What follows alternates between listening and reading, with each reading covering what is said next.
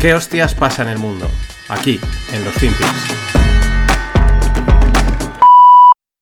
Facebook or Meta, whatever they call themselves today. You stop buying keywords. You know, Google, you stop buying keywords. Like, everyone thinks that these big stocks, you know how many people keep telling me how cheap Google is based on cash flow because, you know, it grows 20% every year and, you know, it, it's safe, there's a lot of cash flow. I mean, they forgot what happened to Cisco Systems where all of a sudden people stopped uh, buying equipment because all their customers went broke.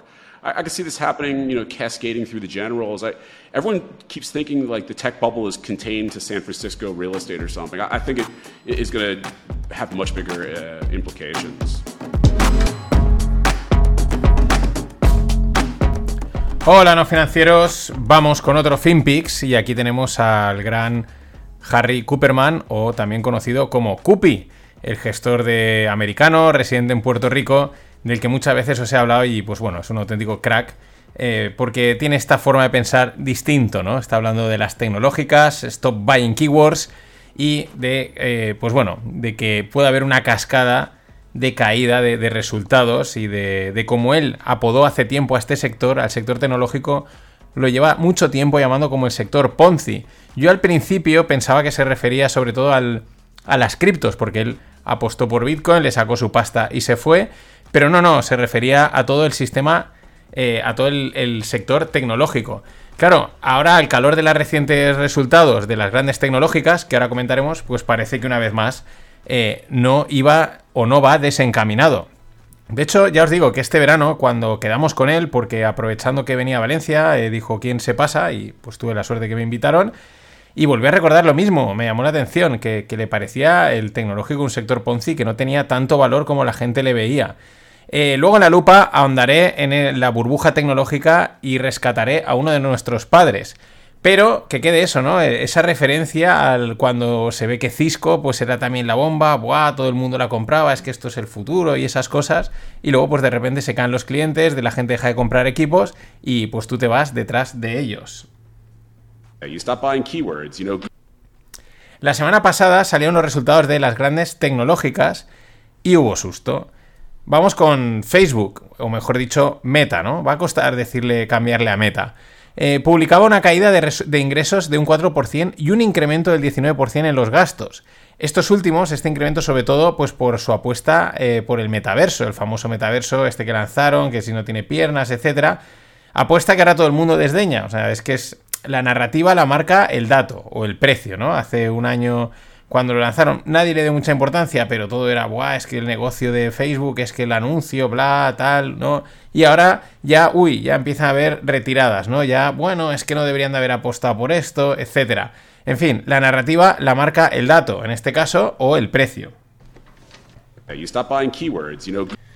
Amazon, por su parte, también anunciaba una caída de los beneficios de un 9% ya se leen artículos cuestionando el modelo y la sostenibilidad de Amazon. El modelo que otra vez lo mismo, hace un año eh, todas las tesis, los análisis y los reportajes alababan, Buah, es que fíjate, qué pedazo de negocio, etcétera, etcétera. Lo mejor es que se les olvida una de las grandes frases de...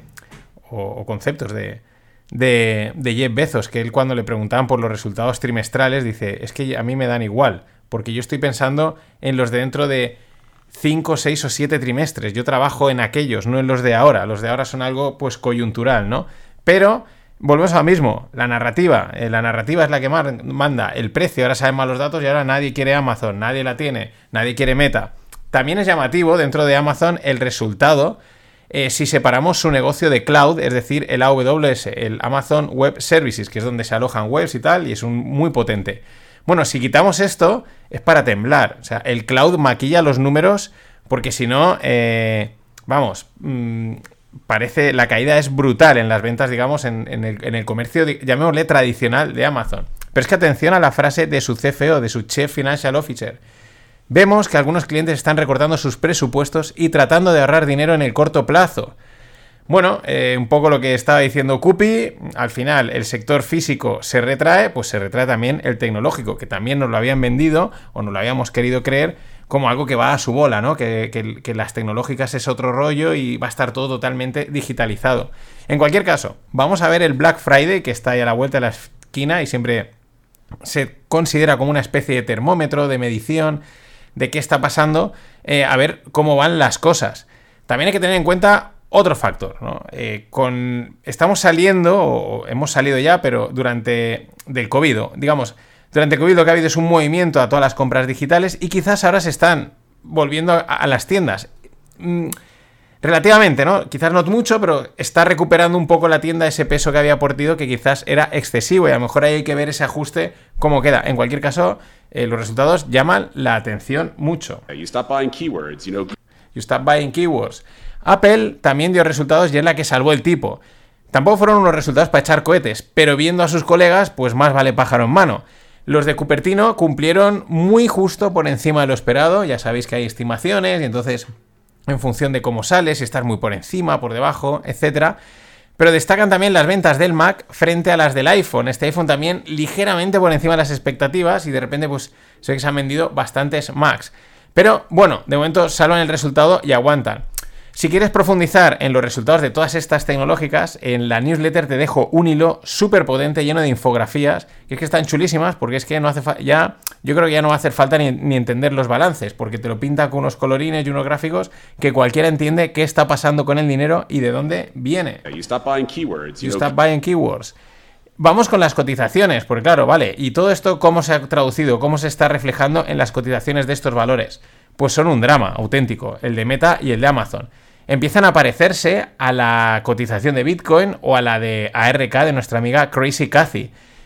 al final, el mercado, eh, en el mercado de riesgo, que es todo este mercado que hemos hablado, tecnológicas, acciones, Bitcoin, ARK, etcétera, pues todo está, no es que esté correlacionado, es que está en la misma onda. Entonces, e irás antes o después, pero te toca, ¿no? Te llegará antes o después el viaje, pero te, va a tocar como estamos viendo. Parecía que las tecnológicas iban a resistir, las grandes tecnológicas, pero no, al final el viaje se lo están llevando también. Vamos a poner números. Facebook viene de máximos de 379 y ahora está en 93 dólares. Recordaban en Twitter que salió a cotizar en el 2012 a 38 dólares. Fijaos que, oye, sigue siendo mucho, pero lo rápido que lo que tardó en lo que, el tiempo que ha tardado en conseguir desde prácticamente el 13 al 18, subiendo poquito a poquito, poquito a poquito, luego se ha disparado y luego lo rápido que ha caído. Otra, Amazon, pues ayer perdía el trillón de dólares de capitalización, viene a marcar máximos de 168 y ahora está por debajo de 100. ¿Cuál es el problema? Aparte de, pues, el evidente, es la liquidez desplomes muy fuertes, de, con caídas de casi un 20% en apenas minutos, en acciones como estas que estamos mencionando, que tienen capitalizaciones enormes, ¿no? Es, eh, vamos, es una auténtica barbaridad. Pero esto lo llevamos viendo desde hace meses. De hecho, en Meta ya hemos visto varios viajes muy fuertes con resultados, pero además caídas a plomo, como, vamos, a cuchillo, que se suele decir. Claro, en, en acciones que capitalizan con tantos billions and billions and billions, pues llama la atención. Es otro síntoma más de la falta de liquidez y de apoyo que tiene el mercado. Pero bueno, como, y como digamos, a perro flaco todos son pulgas, pues ahora sale la senadora Elizabeth Warren diciendo que el papel de Amazon y Apple en la industria del automóvil es preocupante. Bueno, esta gente siempre tiene que dar por saco. El problema es que hay veces que es pues simplemente cháchara, simplemente para llamar la atención, pero otras veces es pues un globo sonda, ¿no? Es, empiezan a, a apuntar hacia dónde quieren ir, dónde quieren meter la mano. De, por eso, hablando de coches, pues eh, Ford asume una pérdida de 2,7 billions cerrando Argo, su proyecto de coches autónomos, y reorienta la apuesta a la conducción asistida. Mm, es más de lo mismo, ¿no? Qué rápido cambia todo. ¿eh? O sea, las cotizaciones, las narrativas, las perspectivas, el propio futuro que se visualizaba, que parecía de un color, ahora unos meses más tarde es de otro. Eh, hemos pasado de el autónomo, ya verás, a no, no, eh, conducción asistida.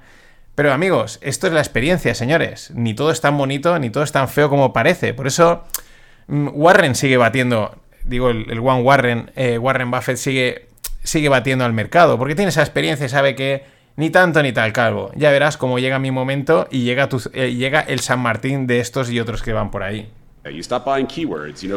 Pero es que se nota que estamos en mercados complicados por el silencio de unos, el pivote de discurso de otros y las idas de algunos célebres. Por ejemplo, Kiyosaki, maestro de las ventas donde los haya. Muy interesante su último tweet. Y es que ahora nos sale por una tangente, vamos, por una tangente, pero de estas de desviada totalmente.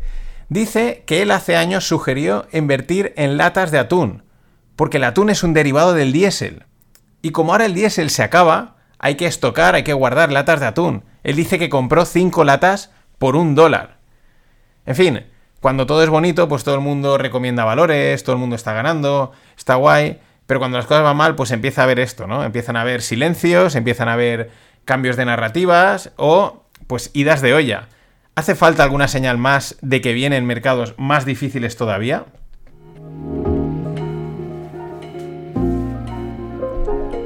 Y está atentos los frikis de las opciones y las cosas chungas que nada lanzamos un curso que va a estar muy chulo desde Spread Greg. Está atentos, stay tuned.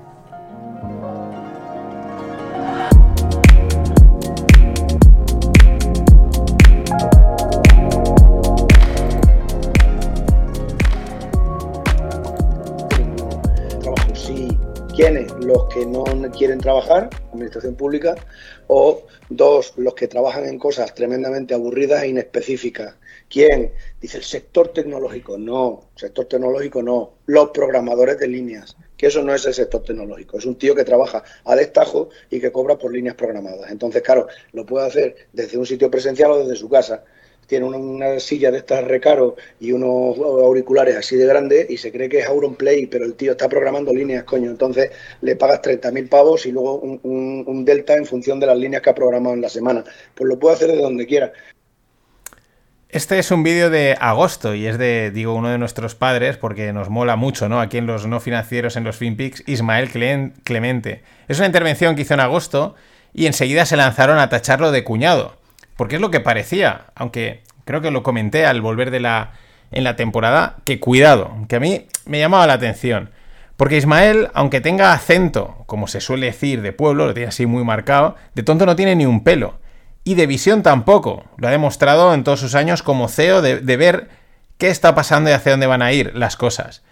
Y lo comenté, que me parecía que sutilmente nos avisaba de una similitud que él conoce muy bien, la burbuja inmobiliaria.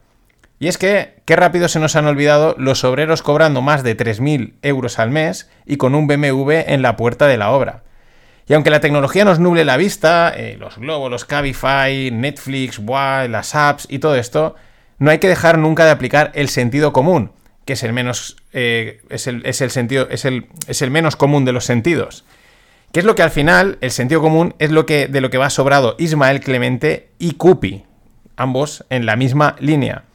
Pongo un ejemplo. Yo tengo un par de amigos en el sector tecnológico que se dedican a contratar gente para, sus empresas. Hace ya un año que me comentaban, te viene un chaval de 25 años con apenas dos años de experiencia que te pide más de 50.000 euros al año. Claro, mm, no debemos dejarnos llevar por el es que es lo que se paga, es que las cosas están así, es el mercado. Porque claro, hay que aplicar el sentido común y no tiene ningún sentido ese sueldo con esa experiencia en España y probablemente en muchos otros países tampoco. Es una auténtica burbuja, tal cual. Es a lo que yo creo que Ismael Clemente sutilmente y estaba apuntando. Al final dice, es un programador tirando líneas, como una analogía entre es un obrero poliendo ladrillos. Y sí, sí, la tecnología está muy guay, permite hacer muchas cosas, todas las disfrutamos, pero igual en el fondo tiene algo de razón lo que dice Ismael.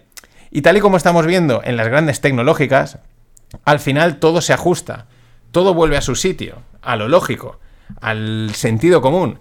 Tardará más o menos, pero lo hará.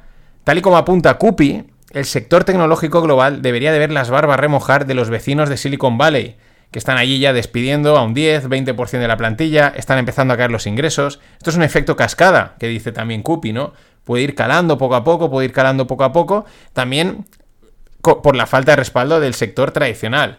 Pronto vamos a ver que sin los sectores tradicionales no hay sector tecnológico y sin sector tecnológico no hay sector tradicional. Pero es que esto ya se ha repetido, lo ha dicho Cupi también. Cisco, que hacía, que hace, bueno, hacía y hace sistemas de teléfonos, sistemas de comunicación, y era la bomba, y dice, no, se le empezaron a caer los clientes y la gente dejó de comprar equipos. Como bien dice, eh, you stop buying keywords. La burbuja tecnológica va más allá de las cotizaciones de las FANGs o de, de, las cotizaciones de las FANGs o de ARK, eh, porque puede tener una implicación en el mercado laboral. Y ojo, esa implicación es potente. You stop buying keywords, you, stop buying keywords, que dice Capi. Si lo pensamos, estás pagando por palabras, que está muy bien, que te trae dinero, pero tanto dinero por, por eso? Esa es la pregunta. Nada más, hasta mañana. So, what you're telling me is that the music is about to stop, and we're going to be left holding the biggest bag of odorous excrement ever assembled in the history of capitalism.